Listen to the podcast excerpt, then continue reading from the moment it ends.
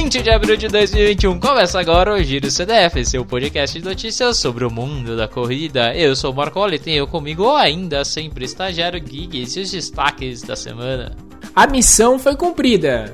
Pretória, Califórnia e Bragança. Tem alguém aqui nesse podcast que é sub 3 horas? Mudanças no diamante. A nota de repúdio funcionou. E tem leilão de estátua contra o câncer. E a planilha da semana. Aê, estagiário, como estamos nessa semana? Essa semana eu peguei feriado. Só volto a trabalhar quinta-feira então vocês podem me atochar de trabalho, hein? Nenhum, graças a Deus, se vira. É todo seu, porque eu ainda tô. Nós estamos no. Tudo é AD maravilhosamente aula. Ia ter alguma coisa. Aliás, não ia ter nada semana passada. Teve e vai continuar tendo e tá tudo certo. Só que tá frio agora. Exatamente, isso que eu ia falar. Queria tanto ir pra estância de Pereira Barreto, onde nunca faz frio. Que, sem contar essa, essa chuvinha chata, né? E que não vai nem volta, né? Ela fica ali só, ah, parou, vou sair para correr. Aí você fala, pô, vou sair para correr, parou de chover. Aí você calça o tênis, volta a chover. Você ficou, oh, meu Deus. Que inimigo na minha vida que é essa chuva. Que negócio é ruim que você não gosta, né? Eu já não gosto da outra coisa que é começou a ventar e tá xarope, cara.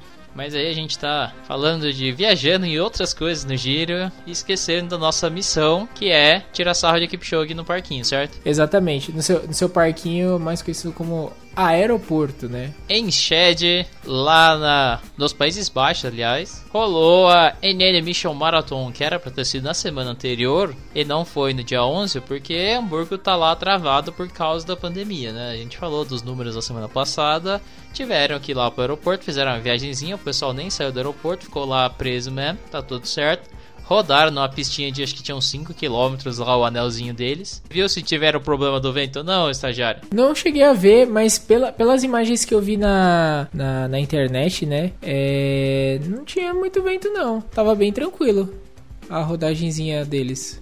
Então você tem que conversar com o seu Cupshog, porque ele falou que tava meio ventosinho, viu? Não tava ventando super forte assim, mas tava ventosinho. Com cinco pacer, Pacers na frente dele, ele ainda vai reclamar do vento? É que eles não fizeram a formação correta dessa vez por isso. Ah, e aí por possível. isso que dessa vez, em vez de sair 1,59, saiu só 2 e 4. Só 2 e 4. Ah, não. Kipchoge não é mais o mesmo. Depois daquela de perder Londres, eu acho que nunca mais vai não conseguir fazer alguma nada. coisa. Ah, não, acabou. Mas você sabe que os especialistas da internet disseram que agora o Kipchoge voltou e não tem mais nada, né, irmão? Ganhou, Nossa, eu... ganhou disparado e nossa. Eu tava. Eu, Vitória eu acordei... avassaladora, que stomp. Eu acordei. Eu não, eu não assisti a prova. A prova aqui no Brasil foi por volta das 3 horas da manhã, né? Aí eu acordei e vi assim os comentários. Eu, primeiro eu entrei na, na live da NN e vi lá que já tinha acabado. Eu entrei no Twitter, fui ver algumas coisas, não achei nada. Entrei no Instagram, também não tinha nada. Mas de tarde tava todo mundo assim: Nossa, mas o Kipchoge é o homem. Ele fez a, a missão e cumpriu. Eu falei assim: Ah, gente, mas eu jogar bola com meus irmãos mais novos e ganhar também ia ficar fácil. O Gold está de volta, irmão. O Gold está é? de volta. Cara, Pô, a... fica fácil. Eu concordo porque eu não vi nada disso daí, falei só vou ver isso lá pra segunda-feira, a hora que eu tiver que olhar as coisas. Mas que o melhor, o melhor comentário que eu vi sobre isso daí foi o seguinte: ele não precisou nem fazer força no final da prova, ele que sempre acelera, dá aquele gásinho nos no últimos quilômetros.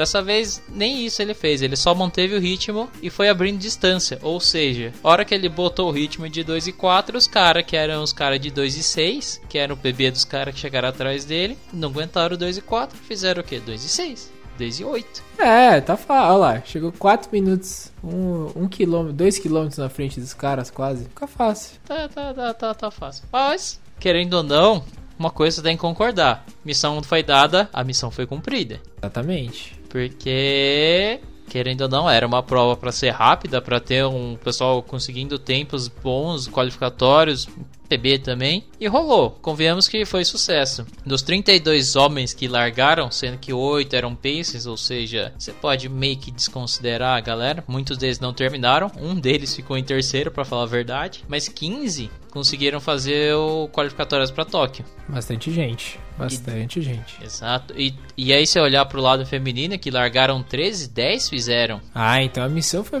bem cumprida.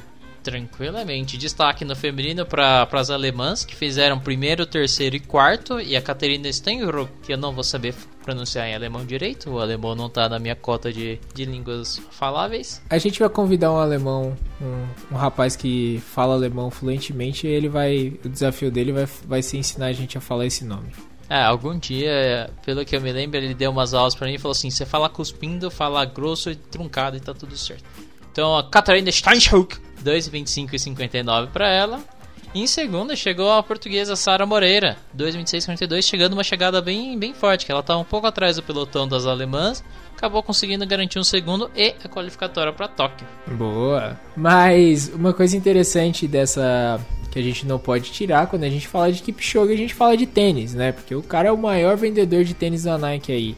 E outros acessórios. É, mas um fato que foi bem interessante é porque mesmo ele sempre falando que gosta mais do Alpha Fly do que o, o, o Vaporfly, o Next Percent, ele correu com esse Next Percent 2 que, vai, que ainda não foi lançado nas lojas, eu acho que no Brasil ainda não chegou, que é, remetia as cores do, do Breaking Two que ele tinha feito lá atrás, lá quando lançou o primeiro Vaporfly, o primeiro tênis com placa de carbono.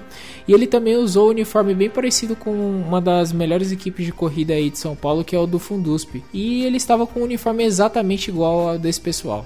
E se você quiser, a Natasha vá para a, a Finlândia, eu vou correr na neve ou então a gente, todo mundo ir viajar, ou o ouvinte é, comprar um banquete de Dia das Mães aí para nossas mães, assine o nosso padrinho. Ele está disponível no link lá no nosso Instagram, arroba podcast Corredores do Fundão. Perfeito, perfeito. Aproveitando o Dia das Mães, aí a gente pede uns presentes para as mamães nossas queridas aí, nossos ouvintes.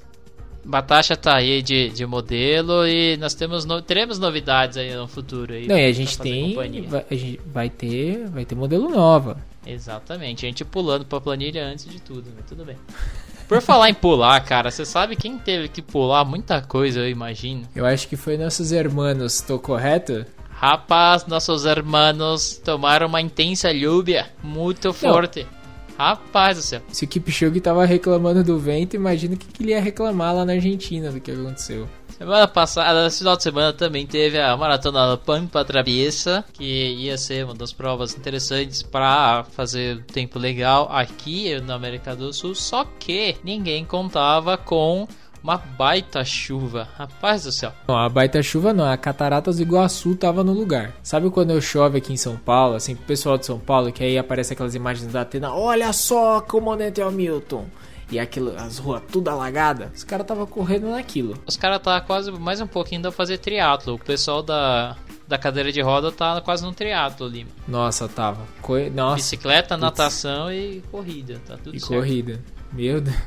Gente, tá, a, água tava chegando nas canelas, assim. É, a gente teve uma das corredoras favoritas aí, a Diana Ocampo. É, ela tava cotada para fazer nessa maratona o índice olímpico para tentar ir para as Olimpíadas, só que não contávamos com o Toró que aconteceu e ela acabou fazendo 2, 31 e 38. E o nosso favorito, que é o Miguel Barzola, ganhou com 2, 17 e 28 debaixo d'água. Nadou bem esse. Nadou bem, nadou bem. Dadas as condições, nadou bem, nadou entre os carros, vale dizer. O negócio tava meio que ficando escuro, os carrinhos já andando, já, as ruas já tava liberada. Rapaz, foi, foi, foi interessante. Mas, mais interessante até é olhar a luta da Cássio Semenya, porque a gente falou Pretória, para quem não captou ali as aulas de geografia dos nossos podcasters, Pretória fica na África do Sul.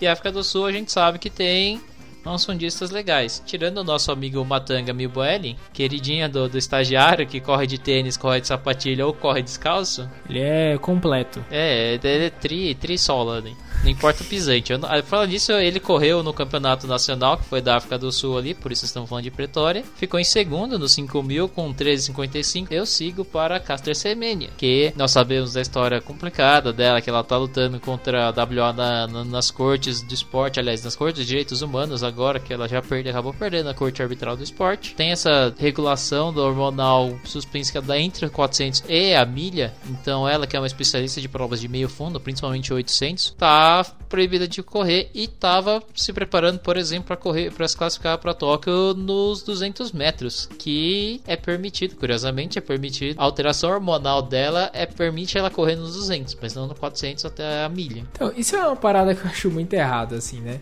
Por que, que eles conseguem aceitar mulheres com teor de testosterona que, já que falam que é da Caster Semenya, que é natural, nos 200 metros ela pode entrar, não quer dizer que as mulheres dos 200 metros estão usando testosterona e deixando de ser natural, uma vez que elas alegam o nível de testosterona da, da semênia não natural? Aí é que está que a coisa é meio complicada exatamente por isso, porque você sabe que é essa regulação da WA, da regulação hormonal, os níveis dela que são alterados biologicamente, ela tem uma complicação, uma diferença ali, então é só entre 400, 800, 1500 e milha. Ou seja, provas de fundo, fundo, digamos assim, dos 5 mil pra cima, ela pode correr e não tem nenhum problema. Entendi. Será que vem o recorde da maratona aí? Será? É, provavelmente não. Você tem que lembrar que testosterona, por algum acaso, dá um dá uma atrapalhada também. Ela dá mais força e velocidade, mas ela dá uma arregaçada maior, dizem estudos. Por isso, em tese, as mulheres são mais, são mais resistentes, digamos assim, e correm muito melhor maratona do que homens em geral. Apesar de que, claro, você tem uma diferença entre força e velocidade ali que os homens acabam compensando. Mas em tese, você vai para a população normal, tirando certos, tem muito mais mulheres competindo. É, na verdade tem aqueles dados de que em amadores, né? Porque a gente nunca pode levar muito em consideração os prós, porque os prós geralmente eles levam um corpo a mais do limite, né? Mas eu lembro de dados amadores que mulheres costumam terminar mais as maratonas em proporção do que os homens. Os homens acabam desistindo da maratona. A mulher ela acaba continuando e completando, independente do tempo. A gente não vai colocar isso na mesa, mas é, a proporção de mulheres que terminam é muito maior do que de homens. Para quem faz uma maratona de nove meses, que são duas horas, né, estagiário? Exatamente. Exatamente. Carregando bastante peso. Exato.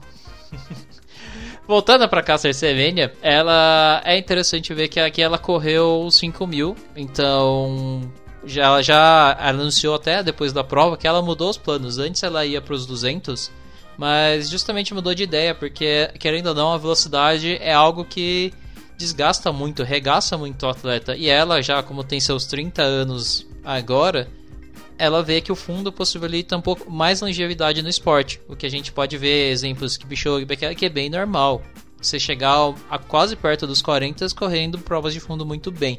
Então ela resolveu fazer essa mudança, soltou um 15:52:28 no 5000, que não é exatamente lá um tempo super excelente, porém ela correu em altitude, não exatamente aquela altitude super gigantesca que a gente está acostumado a fazer cálculos lá em Addis Abeba, mas a vitória é razoavelmente alto, quase 1400 metros. Ah, considerável. Uma Libertadores aí chega nesse, nessa altitude aí, dependendo. Chega não? Alguns jogos? Dependendo de onde você for, até mais, até mais, é verdade. Olha. De qualquer maneira, esse 1552 dela seria mais ou menos um 1530 a nível do mar, a partir daquelas nossas queridas calculadoras. Ainda assim, estaria acima da qualificatória para Tóquio, é 1510. Só que você tem um tempinho ainda, porque a janela está aberta até junho e possivelmente vai ter algumas competições ainda lá para junho. Então vale ficar de olho nela aí, porque pode pintar uma surpresa aí. E aí veremos o que, que as cortes vão arbitrar sobre isso. Ah, eu torço para que ela consiga, de verdade. E você, Marcola? Eu torço para que ela consiga também e que não tenha tantos pepinos e que umas regras meio aleatórias sejam revisadas aí, sejam decentes. Concordo. Ou você traça a linha para todo mundo ou você muda a linha, porque traçar a linha para alguns e para outros não, meio esquisito aí. Exatamente. Esse negócio de ficar no cinza não tá muito certo, não. Agora, por falar em arma da vez, temos que falar das nossas armas para o Mundial de Revezamento de Silésia. Porque a equipe brasileira que tá lá treinando nos Estados Unidos, tá lá em Chula Vista, foi pra Califórnia competir no Brian Clay Invitational em Asos da Califórnia. E aí eu preciso dizer que eu queria falar desse, desse meeting porque no domingo mandar, começaram a mandar, no domingo não, no sábado mandaram uns vídeos no Fundusp ali. Alguém, nosso técnico, pra ser mais exato, mandou um vídeo da tal Cillian McLaughlin correndo nos 100 metros com barreiras. Que, por sinal, ela fez um tempasso. É, apareceu em várias mídias aí por aí falando que ela é uma das únicas mulheres a correr uns 100 metros, 100 com barreira, um 400 com barreira e um 400 normal abaixo de certo tempo, que você sai catando aí é interessante de fazer. Mas por outro lado, aconteceram várias coisas bem interessantes nesse meeting. Quais são as coisas interessantes, Marcola? Um monte de brasileiro ganhando ouro. Uhul! A começar no sábado já, que nosso Bigfoot mandou pra gente em primeira mão, que a Fernanda Borges ganhou a prova do disco com 57,92, mas ela ainda busca o índice de 63,50 pra ir pra Tóquio. Então falta um pouquinho aí, ganhar, tá ganhando, mas precisa mandar um pouquinho. Ela que precisa chegar bem perto do PB, ela que tem um PB acima disso daí, então dá pra ela fazer, ela já fez melhor que isso, dá tempo de ir ainda. No sábado ainda a gente teve o 4%, tanto masculino e feminino, ganhando também provas com 38,66 e 43,45. Interessante, mas precisa ter um bom desenvolvimento ainda para conseguir defender o título ali. E no domingo, a gente teve o Paulo André fazendo tempos interessantes. No sábado ele correu 10 e 5 nas eliminatórias com um vento a favor. E aí na final ele correu com 10, ele ganhou a final do 100 com 10 e 12. Teve os outros companheiros chegando em segundo e quinto ali, mas tá aí melhorando um pouquinho. Pra continuando também no domingo tivemos Gabriel Constantino no 110 com barreiras 13,56, Derek Silva com 20 fazendo 20,91 nos 200, mas os dois também fazendo tempos muito bons, só que rolou um ventinho a favor. Teve a Vitória Rosa ganhando 200 metros com Season Best também, ela que já foi quali tá qualificada para a prova nas Olimpíadas e ficando em segundo nos 100 metros atrás da Rosângela Santos, também correu com ventinho, mas ainda, tá, ainda não conseguiu bater o tempo da qualificatória, que é de 11,15, ela que venceu com 11,19. No 400 a gente teve Tiffany Marinho e a Tabata Carvalho fazendo uma dobradinha com 52 TT, 53 e 66. A Tiffany, aliás, que na semana passada a gente falou que ela fez um season best, correu 51 baixo, 51 alto, acabou não conseguindo retornar, fazer o mesmo, dar uma melhorada no seu tempo, mas também continua evoluindo. Teve o Anderson Henriquez que venceu o 400 com 45,90, mas também está um pouco acima da qualificatória automática para Tóquio. Então tem o pessoal aí, os brasileiros buscando aquele índice para Tóquio, ainda dando tempinho. E a gente espera para ver o que, que vai rolar, certo? Certíssimo. E ainda aconteceu mais competições aqui no Brasil, né, Marcola? Exatamente. No final de semana teve o primeiro torneio atletismo paulista organizado pela FPA lá em Bragança Paulista no Centro Nacional de Desenvolvimento do Atletismo.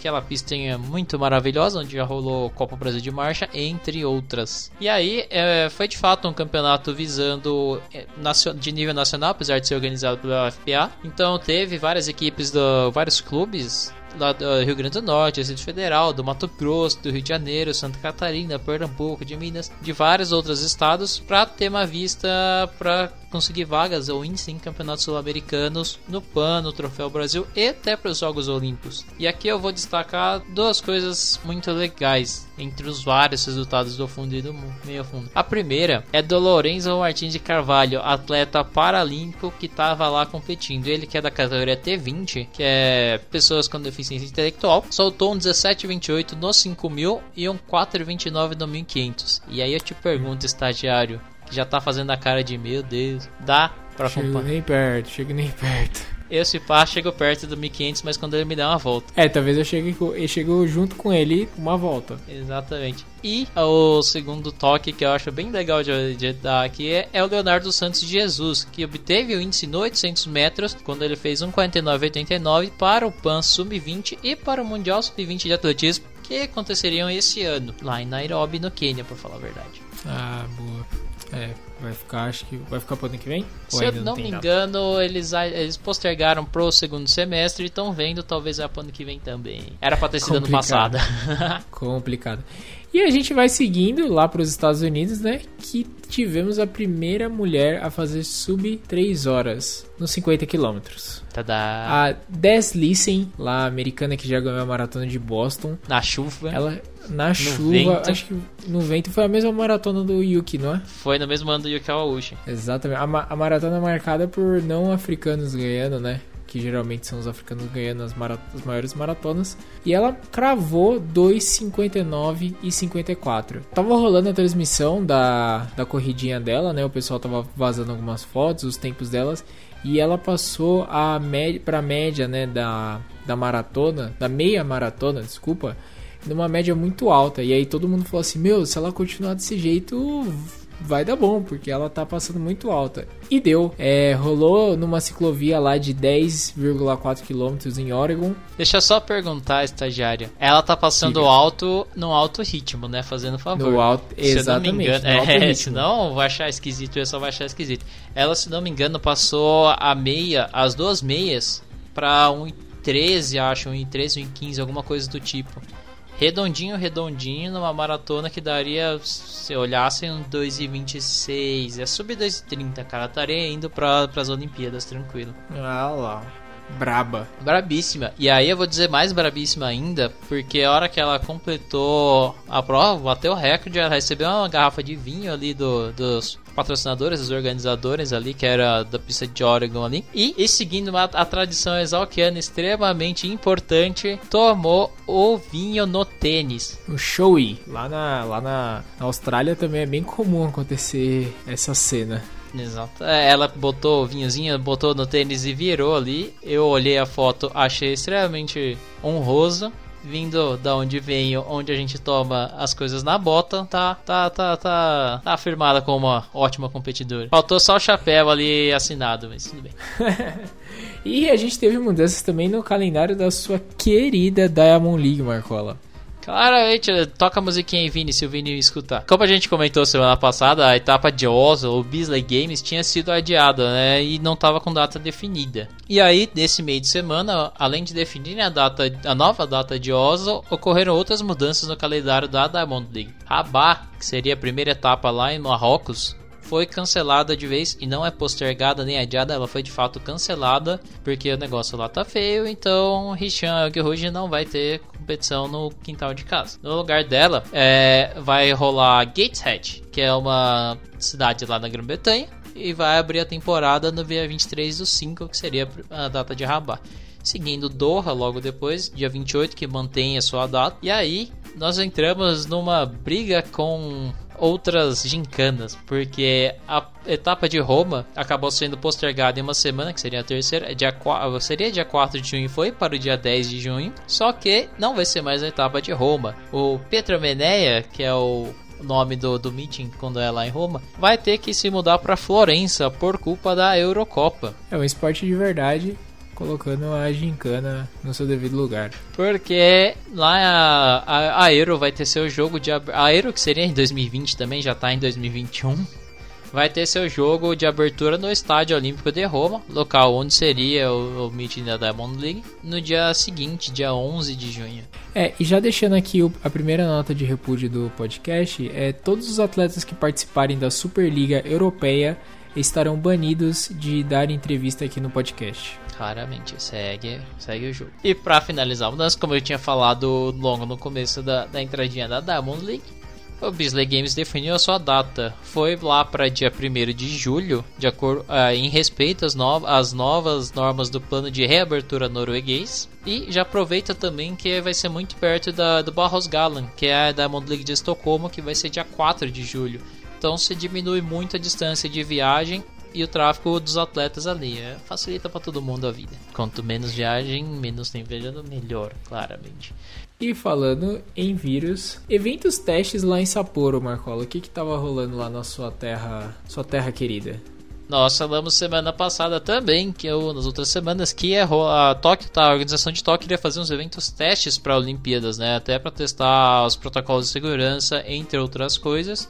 E um deles seria eventos da maratona lá em Sapporo, local onde vai ser a maratona das Olimpíadas de Tóquio. Já explicamos Não só as maratonas, mas as provas longas, longas, longas de atletismo, né? Porque a marcha também vai lá para Sapporo a marcha vai para lá. Todas as provas extra-pista que seriam em ruas vão para Sapporo. Então, lá teria. Eles iriam fazer uma prova elite de meia maratona, com cerca de 160 atletas, e uma prova de 10K de, com, de massa, com 2.500 pessoas, para poder fazer o teste dos protocolos. A prova seria no dia 5 de maio, seria logo agora pertinho de aqui. Só que não vai rolar, deu ruim.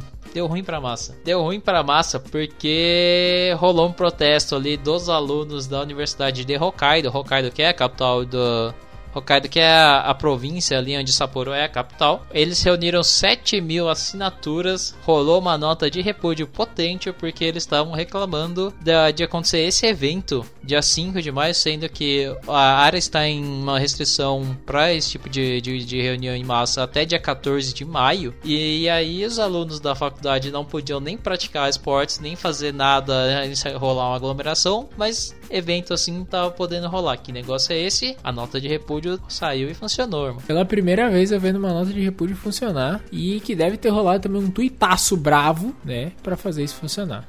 Você esqueceu, assim que... esqueceu, de falar do panelaço também, que deve ter sido muito bem organizado, Sim. no horário Sim. correto. Bateram as panelas de arroz tudo lá no, no Japão, cara. Que o treco caro. Por isso que funcionou lá. A gente fica batendo uns tampinhas ali, coxinha, dá ruim. O cara fica batendo frigideira aqui na, em Pinheiros é complicado.